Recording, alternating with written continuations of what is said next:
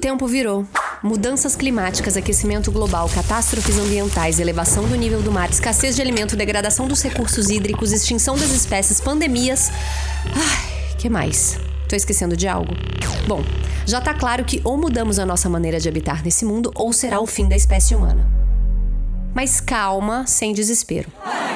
Estar informado sobre a realidade é importante, mas mais importante ainda é saber o que fazer com essa informação.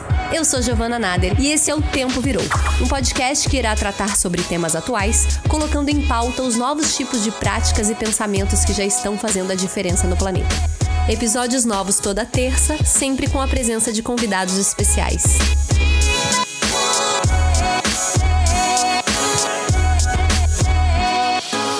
Oi, pessoal! Episódio 15 no ar e hoje a gente vai falar de um assunto muito urgente que é sobre a importância da luta dos povos indígenas na salvação do planeta. Os povos originários da América resistem há mais de 500 anos à ganância do homem branco, que só se preocupa em explorar cada vez mais, mais, mais e mais as riquezas naturais. O resultado disso é um verdadeiro massacre dos povos indígenas ao longo da história. Genocídio este que não parou até os dias de hoje. Eu confesso que eu já queria ter feito esse episódio antes, porque a gente sabe e entende a importância desse assunto, mas ao mesmo tempo é um assunto que requer muita profundidade, né? Já que envolve uma diversidade de povos, de cultura, de riquezas muito grande. E mais do que isso, é preciso conversar com quem realmente conhece e vivencia todas essas questões. Então eu tenho aqui a honra de anunciar que o episódio de hoje será com Sônia Guajajara. A Sônia é líder indígena formada em letras e enfermagem, especialista em educação especial pela Universidade Estadual do Maranhão. Ela também é coordenadora executiva da PIB, Articulação dos Povos Indígenas do Brasil, e foi a primeira indígena candidata à vice-presidência da República em 2018, na chapa com Guilherme Boulos pelo PSOL. Sônia, muito obrigada por você estar aqui hoje. Muito obrigada também pelo espaço.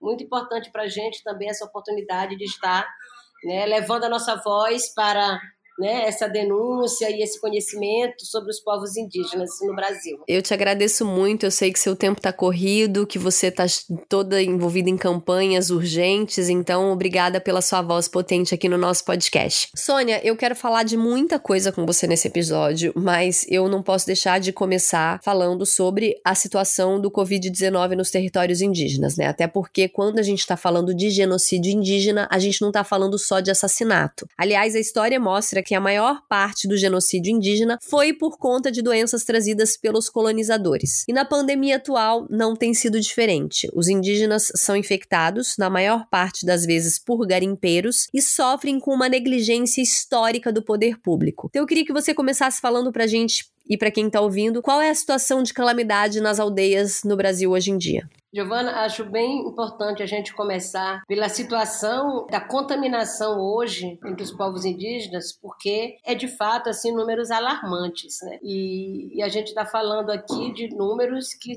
que são constatados. Os que não têm acesso a um teste ou a um atendimento, né? Isso a gente não consegue nem ter a dimensão. Então hoje já são 383 indígenas falecidos pela Covid-19 em todo o Brasil. Já são 9.480 indígenas infectados esse total já atingiu 118 povos, sendo que no Brasil somos 305 povos indígenas e já atingiu mais de um terço dos povos indígenas. Então, isso é realmente muito grave, né? Porque a ausência do poder público demonstra todo esse negligenciamento que ultrapassa somente a, omissão e chega a ser caracterizado como um genocídio institucionalizado. Se não há providências, se não há atenção, se não há né, disponibilização de estruturas que dê conta de conter essa pandemia, essa contaminação entre os povos indígenas, nós podemos afirmar sim que há um genocídio em curso, né? Porque vírus como esse dentro dos territórios indígenas pode né, dizimar aldeias, né, povos inteiros. E, e, genocídio é isso, né, quando dizima culturas ou quando dizima um povo. E é exatamente isso que está acontecendo. Eu estou acompanhando também é, a questão dos bebês Yanomamis, né, que o Covid escancarou também esse problema da mortalidade infantil, que a gente acompanha não só por esse caso, e também pelo descaso do poder público com crianças, mães, famílias, sentimentos. A Covid mostrou para nós que não atinge ou não mata somente os, os, idosos, como vinha sendo afirmado no início, né? Entre os povos indígenas, o, o, terceiro óbito foi de um jovem, né? Um jovem indígena de 15 anos, exatamente do povo Yanomami. Né, lá de Roraima. E logo em seguida nós tivemos morte de crianças de um ano, né, de criança de oito meses. Quando o indígena morre, cada povo tem o seu ritual, né? tem todo ali o, o, o velório, é conforme é, são as nossas tradições. E a, e a Covid não permite isso, né? não permite o velório, o enterro, né, o choro, não permite o choro. Então, é, essas crianças que morreram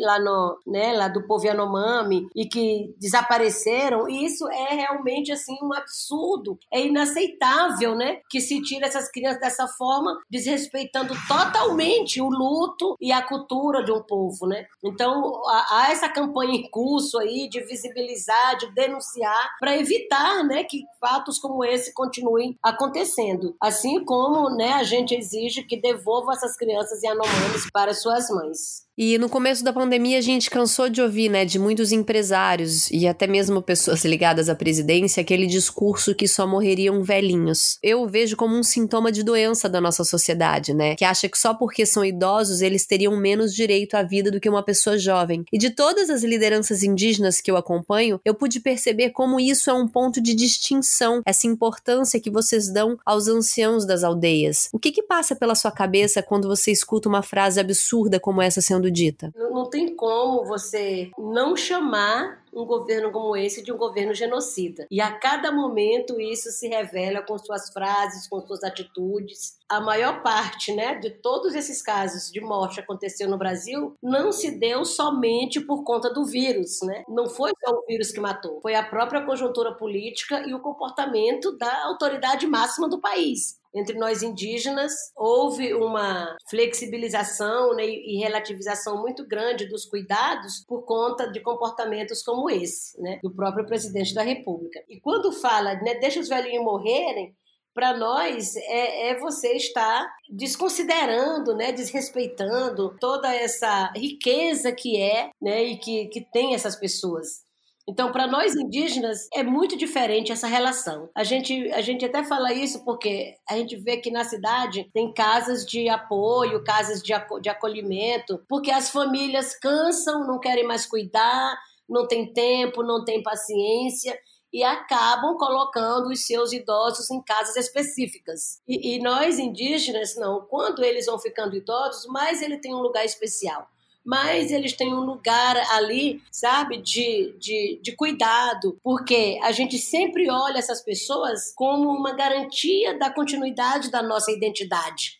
Né, da nossa cultura, porque são fonte de conhecimento, né, são fonte de sabedoria. E se não há esse cuidado, né, para a gente poder garantir que eles repassem esse conhecimento para os mais jovens, é o enfraquecimento também da nossa cultura, né? Então, os velhinhos, para nós, eles são muito, muito, muito valorizados como essa biblioteca viva, né, de conhecimento, a quem chama de nossos tesouros vivos. Então, a gente teme muito, teme muito a perda desses, desses velhinhos. E agora, né, tristemente, a gente já, já vai perdendo muitos, muitos, nos últimos 15 dias, assim, foi um absurdo a perda de nossos anciãos, né? Nós Guajajara chamamos tamui, que são nossos avós, né? Dono da sabedoria, né? Para nós, assim, dizer deixa os velhinhos morrer é, é no mínimo, no mínimo, uma afirmação né, de autorização do genocídio. E Sônia, agora falando sobre a PIB, que é a Articulação dos Povos Indígenas do Brasil, eu vi que recentemente vocês lançaram né, um plano de emergência internacional conectando vários povos indígenas ao redor do mundo e que isso tem ganhado muita visibilidade. Conta um pouco pra gente como funciona esse movimento, como vocês têm buscado construir essas pontes com outros setores da sociedade. Bom, a PIB, Articulação dos Povos Indígenas do Brasil, né, é, é hoje né, a maior é o maior movimento indígena dos povos indígenas, né? aliás, é o maior movimento dos povos indígenas aqui no Brasil. É, nós realizamos o ATL anualmente, que é o Acampamento Terra Livre, que é considerada a nossa maior assembleia indígena. Esse ano a gente não pôde realizar o ATL presencialmente, como acontece todos os anos em Brasília, e realizamos o ATL online, que aconteceu aqui, né, nas redes sociais, e tivemos aí para mais de 1 milhão e 500 acessos durante a nossa programação. Logo depois, nós realizamos a Assembleia da Resistência Indígena, 8 e 9 de maio, que foi para construir esse plano de enfrentamento à pandemia. Porque a PIB ela é composta pelas organizações macro-regionais. Na, na, Amazônia, nós temos a COIAB, que é a Coordenação das Organizações Indígenas da Amazônia Brasileira. No Nordeste, nós temos a, a APOIME, que é a Articulação dos Povos Indígenas do Nordeste, Minas Gerais e Espírito Santo. No Sul, né, Articulação dos Povos Indígenas do Sul, e assim vai. Nós temos sete organizações macro-regionais que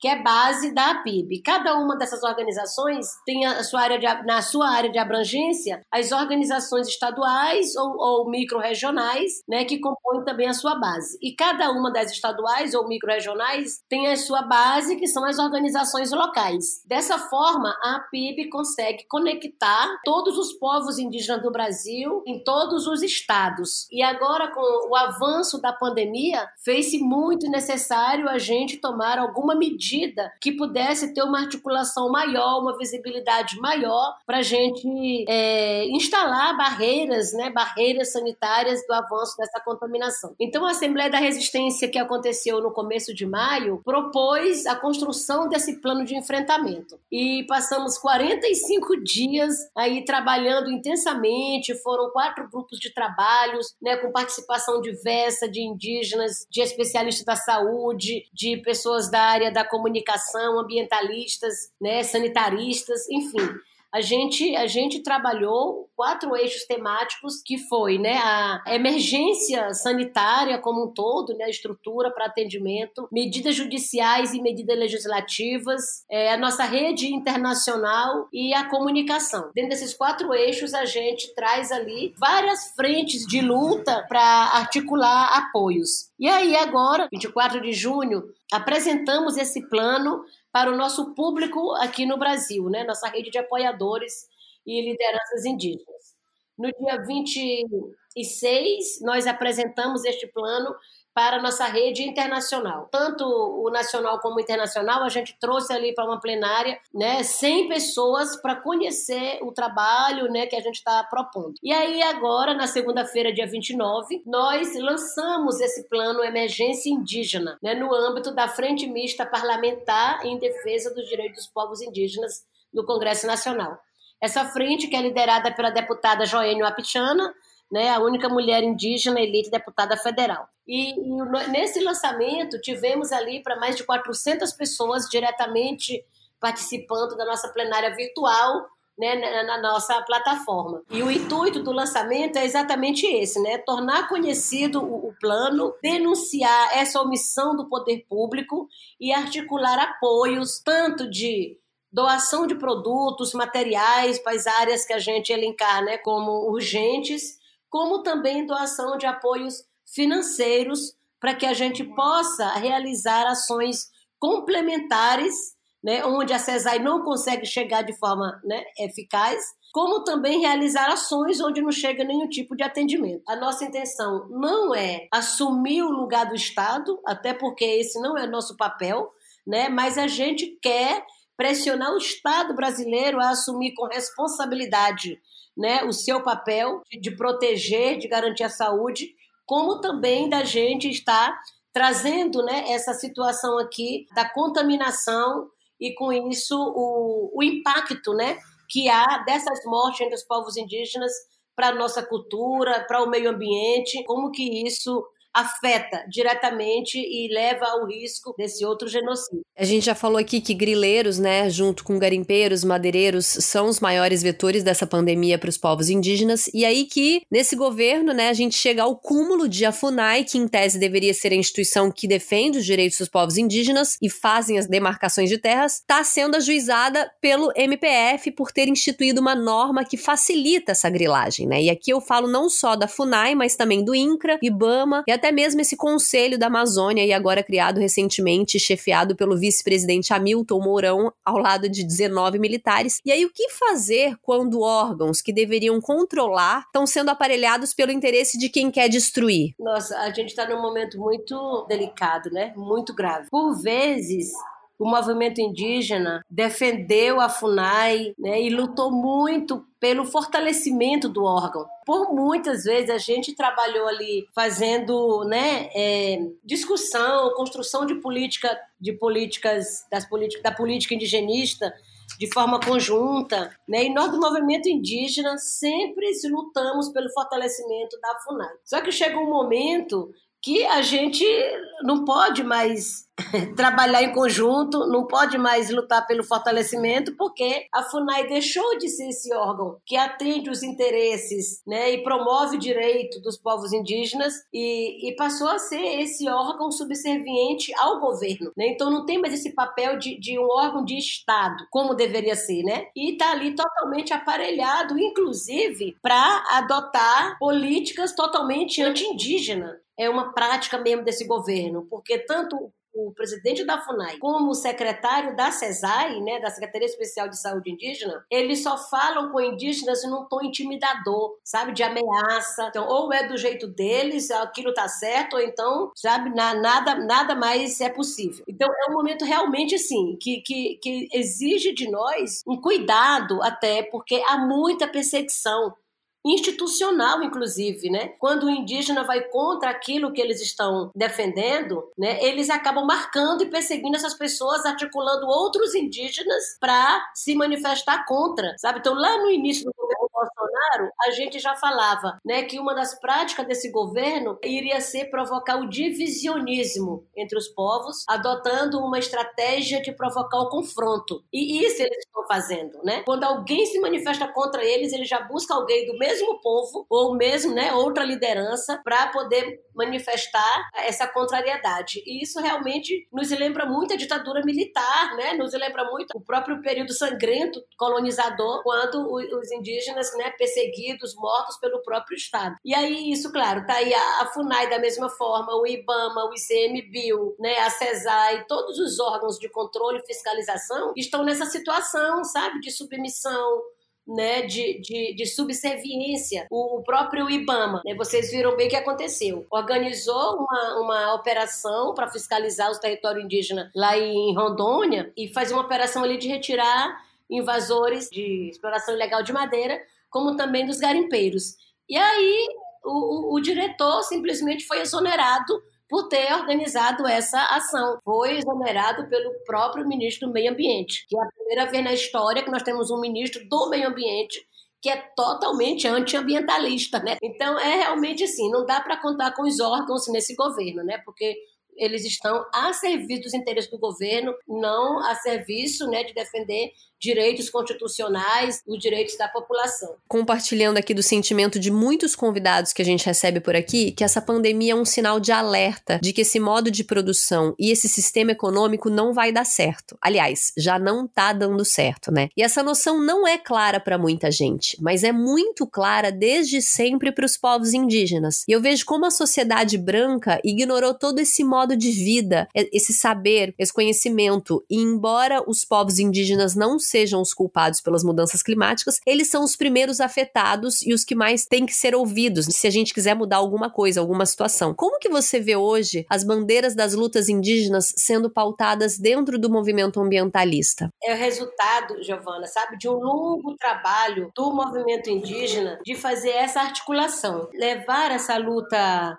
indígena e ambiental para além do nosso movimento, né? Para além de ser apenas uma responsabilidade nossa. Então a gente vê hoje, né, com muita, com muita esperança até que esse movimento pode, possa ser ampliado cada vez mais, né? Por muito tempo nós indígenas estamos trazendo essas preocupações, trazendo, né, essa urgência que é lutar para a proteção do meio ambiente e também fazer com que as pessoas entendam, né, que a luta ambiental ela não pode acontecer dissociada da luta indígena, porque está muito conectada, né? Nós indígenas não conseguimos fazer uma luta só indígena sem trazer o meio ambiente. Então nós somos o próprio, né? Nós somos a própria natureza, somos a própria floresta, somos a água, somos né, a terra, porque é exatamente em defesa da mãe terra que a gente faz a luta, porque é ela que garante o sustento e garante a vida, né? Então a nossa luta sempre foi nesse sentido de proteger a mãe terra e sempre denunciamos esse modelo predatório, né, econômico, esse esse modelo né, com base nas grandes produções e, e que é totalmente né, é, predador. Então, quando a gente traz essa, essa a, a, luta indígena e fala dessa nossa defesa do, do território né, e do meio ambiente, é para que as pessoas possam também ter essa clareza, né, para garantir, né, a proteção do meio ambiente tem que se primeiro proteger as culturas, proteger os direitos sociais, proteger os modos de vida dos povos indígenas, porque é exatamente o nosso modo de vida que consegue equilibrar ali e manter a, a floresta em pé, por exemplo, manter água limpa, né, manter é, esses lugares com alimentação sem veneno. Né? Então é muito bom, muito bom que, que a sociedade como um todo assim está despertando, né, para essa luta ambiental, compreendendo que a luta ambiental vai compreender também os passos que tem que se dar para que esse ambiente seja protegido, né? E aí passa pela legislação no Congresso Nacional, né, garantia de legislação ambiental, que é uma luta que a gente faz constantemente ali, de acompanhar né, no Congresso. Atualmente já são para mais de 200 medidas que tramitam ali, né, de flexibilizar a legislação ambiental, e o movimento indígena está ali, acompanhando, no pé, para evitar né, que essas medidas sejam aprovadas. É muito válido que se aumente cada vez mais e que a gente possa chamar cada vez mais pessoas para a compreensão que a luta indígena, a luta ambiental é urgente. E pegando o gancho nessa última pergunta, o que, que você acha? acha que os brancos ainda não aprenderam, mas deveriam aprender urgentemente com os povos indígenas? Essa relação com a Mãe Terra e é preciso reconectar urgentemente, porque a Terra está gritando, grita outra vez e quando ela grita é porque ela já está sangrando. Então é importante, né, que essa responsabilização também seja né, tomada por todo mundo. Sônia, agora a gente vai para um quadro aqui no podcast que chama Biblioteca Ecológica, que é quando o nosso convidado ele indica, pode ser pessoa pessoas, lideranças, movimentos, livros, filmes, qualquer coisa para o nosso ouvinte poder aumentar a sua consciência ambiental. O que, que você indica para gente? Claro, nós temos muitos e muitos né, canais e hoje a internet possibilita que todo mundo tenha acesso né, a, a informações. E aí eu quero só começar isso com uma, uma frase assim, né, que nossos anciãos, né, nossos tamus já falam, que o mundo está cheio de informação e pouca sabedoria. Então, de nada adianta essas pessoas recebem, recebem muita informação e acabam não usando essa informação com sabedoria. Então, é importante conhecer essa realidade indígena, é importante conhecer o modo de vida e o papel dos territórios, né? Então, para isso, é muito difícil que a pessoa olhe um lugar, né? Um lugar para poder ter todas essas informações. Então, quando a gente fala né, de buscar a conexão com a Mãe Terra, buscar entender essa relação dos povos indígenas com a Mãe Terra e buscar entender a, a sua luta, né, o que fazer, é importante você estar também nessa vivência, né, estar tá junto. Então eu acho que antes de ler é, é, é preciso você viver, né? Tá ali, conhecer de perto, porque só conhecendo, sentindo é que você vai conseguir também né, encontrar o seu lugar nessa luta. Né? Acho que o próprio site da PIB é uma fonte direta de que você possa estar tá se atualizando sobre o movimento indígena, sobre a luta ambiental e a luta política que a gente trava. Né? Eu indico também que o site do ISA, que traz uma diversidade de informações né, de, de diversas socioambiental e também o Greenpeace, que tem acompanhado a gente e está junto ali né, em todos os movimentos, desde lá da ponta, lá no, no, chão do território, como também na denúncia nacional e internacional. Então, aqui site a PIB e ISA Greenpeace, para mim, né, consegue fechar ali um ciclo né, de informações que se complementam. Ótimas dicas, obrigada por elas. Quais mobilizações, campanhas a gente pode se engajar nesse momento para reverter esse quadro? Olha, nós temos várias vaquinhas que estão circulando aí, que vêm diretamente dos territórios dos povos indígenas, né? Nós temos o, o site da quarentena indígena, né, que é o observatório que a gente criou, que está ali os dados do nosso comitê também diariamente. Né? Temos a vaquinha da APIB, que está também no site da APIB e está ali na minha mini bio do meu Instagram também, né, que é essa vaquinha que está dando esse suporte geral, né, de material de higiene, de alimentação, de equipamentos para muitos territórios indígenas. Então essa vaquinha PIB que está ali, né, é fundamental esse apoio. E agora nós estamos começando com o nosso plano de enfrentamento, né, o plano emergência indígena, que também está ali disponibilizado às organizações que serão as executoras desse plano no site da APIB. Então o apoio ao plano de enfrentamento da, né, agora o plano emergência indígena é fundamental que possa ser cada vez mais divulgado e possa ter mais adesão para a gente começar essa etapa de acompanhamento né, na, nos territórios indígenas. Pessoal, para quem está ouvindo todas essas campanhas citadas pela Sônia e várias outras que a gente compilou que também são de ajuda a diversos povos indígenas, estão nos nossos destaques na nossa página do Instagram, o Tempo Virou. Então a gente compilou todas elas para vocês ajudarem, seja com dinheiro, material, é, nessa situação de emergência que essas tribos, tribos indígenas se encontram com Covid-19. Sônia, muito obrigada pela presença. Prazer ter você aqui. Eu sou uma grande fã, admiradora do seu trabalho, da sua potência. Muito obrigada. Muito obrigada também, viu? Muito obrigada. Estamos juntas e vamos juntos derrotar essa pandemia e também derrotar Bolsonaro, viu? Total, a gente vai conseguir, eu tenho certeza. Pessoal, eu acredito que já está claro para os ouvintes desse podcast como a gente deve não só respeitar, mas também reverenciar, aprender com os povos indígenas. Como é importante essa troca cultural, né? Se a gente quiser ter um mundo daqui para frente, se a gente quiser proteger um planeta daqui para frente, a gente precisa mais mais do que nunca, como a Sônia falou, ter não só essa sabedoria como essa vivência dos povos indígenas. É importante frisar que se a gente ainda tem floresta em pé no nosso país, é porque temos esses povos cuidando e sendo os verdadeiros guardiãos da natureza. E por isso eu conto com você na divulgação desse episódio para que a gente possa ainda mais reverberar essa urgência, no apoio a todas as causas e campanhas que a gente anunciou por aqui. Muito obrigada e até a próxima terça.